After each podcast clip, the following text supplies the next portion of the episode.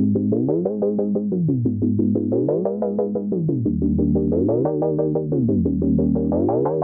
んにちはパーソナリティを務めます王株式会社の岡田カレンです田中優子です。つくもです。この番組は自立した子として活躍できる人を増やすために活躍する、まあ、王のメンバーがですね答えのない時代を生きるためのヒントについて語り合っている番組です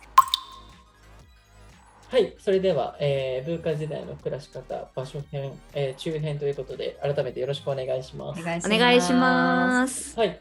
えっ、と、前回はですね、あの場所編とあの、働く場所編ということで、あの、皆さんオフィスワークだったりとか、リモートワークとか、あのどういうスタイルであのお仕事されてるのかなっていうところをあの伺ってきて、あの三者三様で全然違う働き方をしているなということが分かったんですけれども、うんうんあの今回はですね、住む場所、えーということで、えーと、皆さんがこれまで住んできた場所だったりとか、今住んでいる場所についてあのお伺いしたいと考えています。えっ、と、やっぱりこの今からの時代はリモートワークとか、それこそあの前回もお話しした通り、働く場所とかって関係なくなってきているので、あの拠点もどんどん自由度が増すなって考えていて、あのその中で今皆さんがどういう場所に住んでいるのかとか、あのこれまでどういう場所に住んでて、どういうことを感じたから今のところにいるそういうことを伺っていきたいと、えー思っております。それでは今回もよろしくお願いします。よろしくおお願いしますそうですよねなんか私はずっともう本当に京都に帰ってきちゃうんですけど戻ってきちゃうんですけど、なんかあのもともともとヘアメイクの仕事をさせていただいている、まあ、今もしてるんですけど東京の拠点があった時期もあって、まあ、はい。世田谷の田園にあったんですけど、大田体園調布ですか？そうです。はい。もうリアルなところ言っちゃってるんですけど。あ そこにまあ23年ぐらいかなあってはい。拠点を持ってたんですけど、でなんかその時は結構もう本当半々ぐらいで2拠点みたいな形でやってて、であの一軒家をあのお借りしてたので、なんで本当住める状況だったんですね。あ、なるほど。はい、っていう感じだったんですけど、あのーまあ、結局そのコロナのちょっとぐらい前からそのもともと東京に住所がないとそのはい東京のお仕事受けれないようなのが業界では結構普通だったんですけど、なんかそこの前提も少しずつ崩れてきて、もう東京に住所持ってる意味ないかなっていうのでもう今は全然あの京都だけの住所でやってるんですけど、はい。はい。で、なんか、あとはなんか本当仕事で海外、特にアメリカとか台湾とか行かせていただいたりだとか、うんうん。あと本当に日本だと、あと全国合わせても5カ所ぐらいしか巡ってないところがあるぐらいなんで、やっぱりこう、まあ、いろんなお仕事でいろんな地方とか、いろんな場所に行かせていただいてたことがあるので、なんかやっぱそれ、その土地土地の魅力ってすっごいあるなって思うんですね。うんうんうん。行ってみてで結構撮影とかだと普通に1週間とかでホテルじゃなくてなんかアパートメントみたいなの借りることもあるんですよ。あ、ウィークリーマンションみたいなやつ、あそうそうそうそうはいはいはい借りることもあって、まあ、たまにすんごいところはあるんですけどい。やちょっとマジでやばいみたいな、あのお風呂の戸が全部取れたみたいなところもたまにあった経験はあったんですけどはい。なんか、まあ、でもそういう経験をしながらなんかそこの商店街とか結構散策するのが好きでいろいうん。ろ見た結果、でもなんかやっぱりこうずっと定住するのって私は京都がいいかなみたいな、はい。うん、っていうのに今は落ち着いてます。なるほど。うんあありがとうございます。その、やっぱりあれですかね、あのずっと住んできたっていうところもあるとは思うんですけども、うんうん、なんかこう、特に京都のこういうところがいいっていうのってありますか、うんあの、あーでもなんか時間がゆっくり流れてる気がする、気ですよ。うん、なんかでも、それはすごいわかります。ね。旅行で僕、毎年実は京都に行くうんんですけど、うんうんあの雰囲気が好きで、うんですごく時間がゆったりしていて、あの日本らしいところがあって、うんその一方でなんかこう、なんですかね、あの偏見じゃないですけど、すごいこう、言い回しが遠回り言うだったりとか、いやまあ、まあ、なんかこう、それもう最近ないっすけどね。あの、なんですかね、こう京都内はいいんですけど、その外の、うんうんうん。あの、外の世界をシャットアウトではないですけど、こうなんかこう、うんうんうんうん一見さんお断りじゃない。まあまあそうですね。まあ実際まあそうですね。うちの祖母祖母の層っていうか祖母の世代の方々はまだ多少はちょっとやっぱり残ってたりとかもしますけど、はいやっぱりやっぱありますけど、うんうん。まあでもなんかそのね生まれも育ちもうち代々京都なんですけど、はい。本当に家系図とかあるぐらいなんですけど、でも、もう私こんなんじゃないですか。あの私京都人って思われたこと実はあんまなくって大体初見でうん。大阪の方ですかって言われるんですよ。おー。あそうそう。大体なんか大逆になんか京都より大阪っぽいよねって言われるんですけど、はいはい。なんか、まあ、だからそこあんまりなんかそういうのないなと思ってて。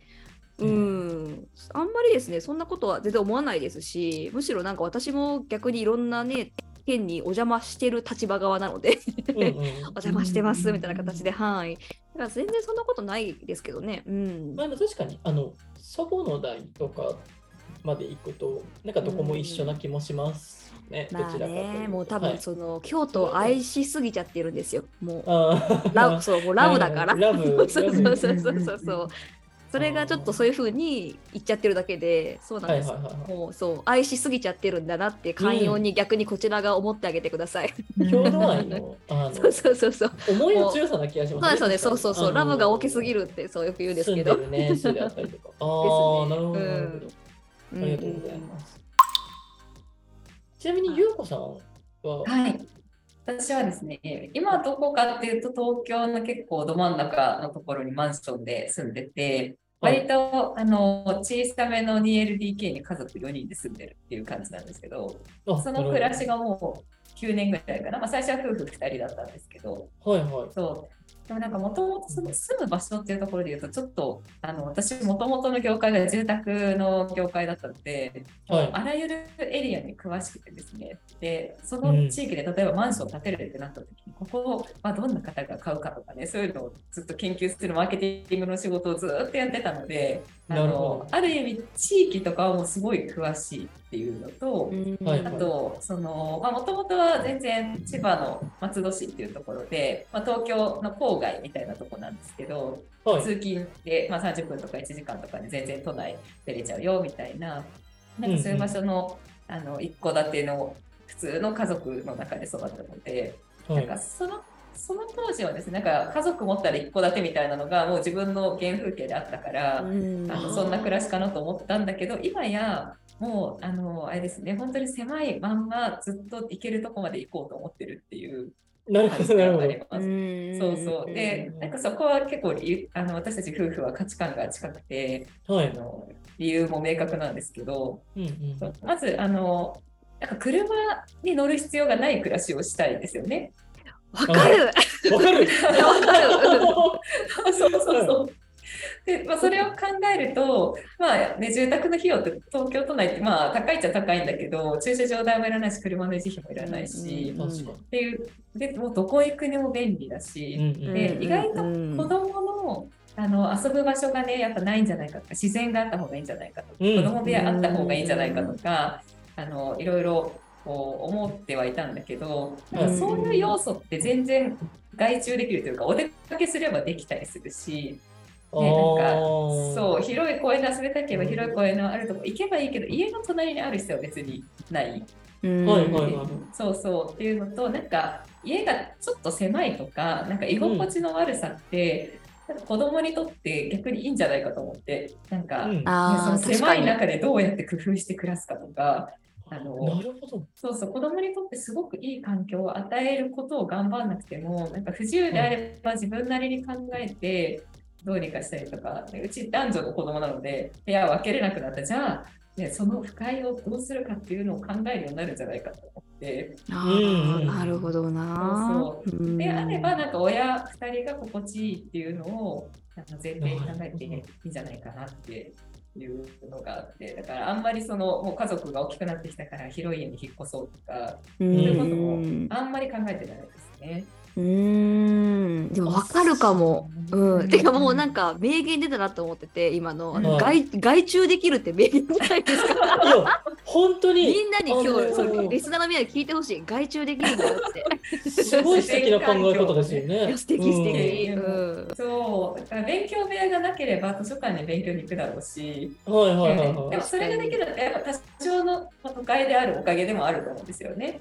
でうん。やっぱりなんか暗い道をさちょっと危ない中行かなきゃいけないっていう環境じゃない分家の狭さは我慢できるとか。確かに。そ。うそうそう、うんそういう考え方で差し引きすると都内が非常に便利だなと思って。コロナ禍であの、ね、いろんな地方に行かれる方とかあの、うんうん。いっぱい行って私たちもどうかなと思ったんだけどやっぱり、ね、拠点居住とか遊びに行くとかはありだけどやっぱ拠点はここだなっていうふうに思ってるのは結構都市部だったりします。ああ、なるほどな。いや、いいですね。なんか私も結構多分多拠点派なんですよ。多うん分性質は。ただうん拠点は京都なんだと思う。もうちょっと田舎なんだと思う、私は。うん。あうんうんなるほど、なるほど。うんうん。ああ、すごい、ありがとうございます。では、僕も一応お話をすると、あの、これ、ポッドキャストなので、あのおそらく皆さんは音声でしか認識できないと思うんですけど、僕の顔ってあの東京を愛して東京に愛されてる顔をしてると思うんですけれども、うんうんうんすごい都会的。ちょっと笑っちゃったけど、ははって言っちゃったけど。えーそうそうですね。うん、確かに港区って感じ。う。わかるかも。そうですね。あの港区なんですけど、うんうんち違いますよ。あの冗談ですけど、あの僕もともとですね、鹿児島出身でですね、あのうん鹿児島のあのスラムの生まれで、あの本当にあの生きるか死ぬかでこう頑張ってきたあの幼少期を過ごしまして、あのやっぱりこう、俺はこんなとこ嫌だと、うん。都会されるなと思って、あの東京に。もう最高だわ、それ。来たんですよね。もう本当にギターと夢一本を背負って、あのえー。東京えに来たんですけど、うん。ー、かそれだけ聞いてるとなんか歌手にななりよ状況したんだけどね。そうですね。あのまあ、やっぱきっかけっていうのがあって、あの東京にですね、高校の時に修学旅行に行って、あの実は本当に修学旅行行くまでは、僕、うん。都会ってなんか人ゴミゴミしてて無理みたいなイメージが先行してて、あのうん。旅行とかに行った先でですね、うん。あの1泊2泊したくらいじゃ。でも、あの修学旅行で高校生になって東京に3泊して、うん。で、あの、もう、いや、僕の場所はここしかないって思った。それは、おあの、やっぱり入ってくる情報量が、視界に入ってくる情報量が違うし、うん。あの、3日もいると利便性が、あの、鹿児島の日にならないっていう気づくんですよ。うん。ね。あのやっぱり今からの時代ってあの都会にいても地方にいてもうん。情報量、まあ、インターネットがあるから情報量の格差はなくなるって言われていると思うんですけど僕、うん。今自分が東京に出てきてそれは全然違うなと思っというとそのインターネットで確かに調べられるアクセスできる数は一緒だと思うんですよ。あのうん。母数の問題と。けどそのその情報に触れるまでのスピードであったりとかうん。あの情報に触れる機会はうん。やっぱり東京とないし都会にしかないと思っていて。あのそういう意味でやっぱりあのこっちに出てきてよかったなっていうふうに今では思っているし、うん。まあそもそも肌感覚にあっている。あの、まああの田舎ほどこう結束力が強いわけではない、あのつかず離れずな関係も結構自分の中ではあって。いる。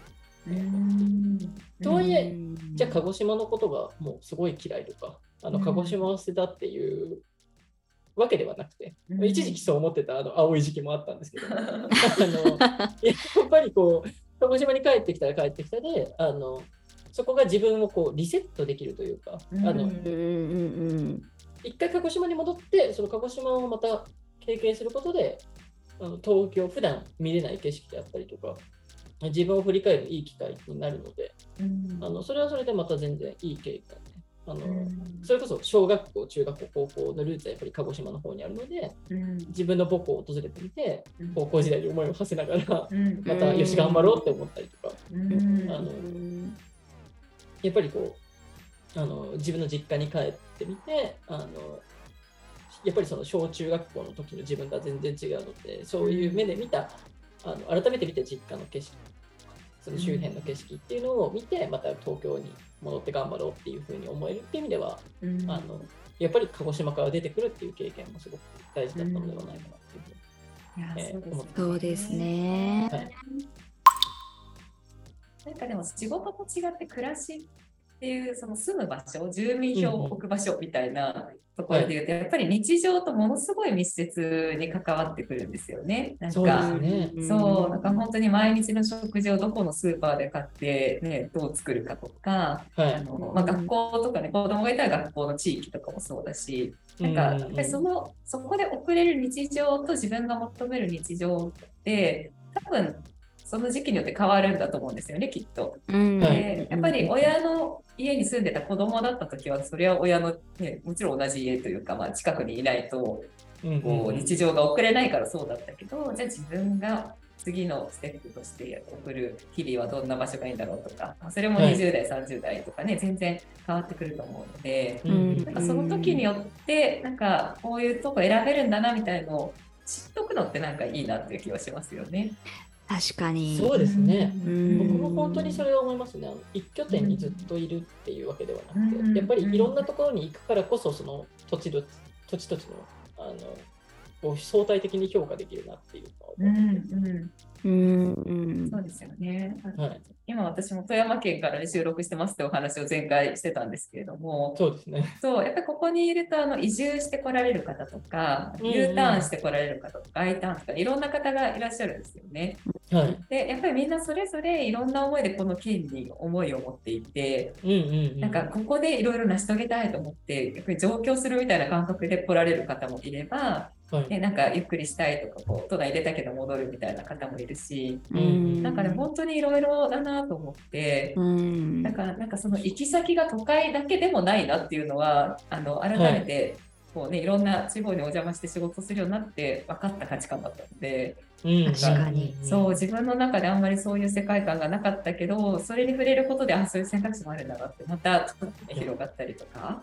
確かに確かに。い、うん、今はねそういう価値観でもね1年後には変わってるかもしれないですしね。うんうん。本当にそうですよね。うん。私自身もあのまだ全然東京と鹿児島以外の場所には、うんちょっとしか行ったことがないので、うん。例えば医療先でとか、うん。あの転勤先でってなった時に、うん。またどうなるかなっていうのは自分の中で少し楽しみで。ね、そうですよね。確かに確かに実家とかね、いろんなとこに急に縁ができますからね。いやーそそううですよね。うちねパートナー5年後東京行きたいって言ってますもん。本当？そうようこそ、ようこそ東京へ。そうだがだがしかし私京都ラブなんだが みたいな。そ 思い出みたいなのそう、まあでもそこはね、お互いのね、気持ちなんで、うんまあ別に私もともと多拠点派だから、京都と東京の多拠点でもいいじゃんって勝手に思ってて、ああ、確かに確かに。そう私週末京都でいいかなって勝手に自分の方向で決めちゃってますね、今。あ5 5年後私週末京都かみたいな。うんうんあ、いいじゃないですか。そうなんです、そうなんですよ。そんな感じです。家さえあれば成立するから全然それでもいいですよね。そうなんですよ。うんそう、うんそう。ででも私の中では老後はさらにもっと田舎に住みたいと思ってる派なんで、あ、そうう。んはい、私どっちかというと田舎派だから、そうそうそう、私の勝手な今のね、願望ですが、うんうんはい、なるほど。そんな感あじです。ーありがとうございます。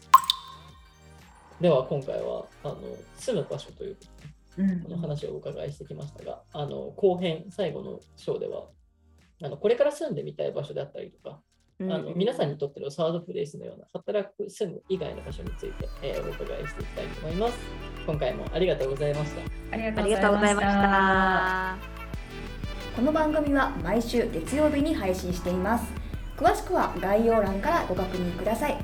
皆様のコメントなどもぜひぜひ募集しております。よろしくお願いいたします。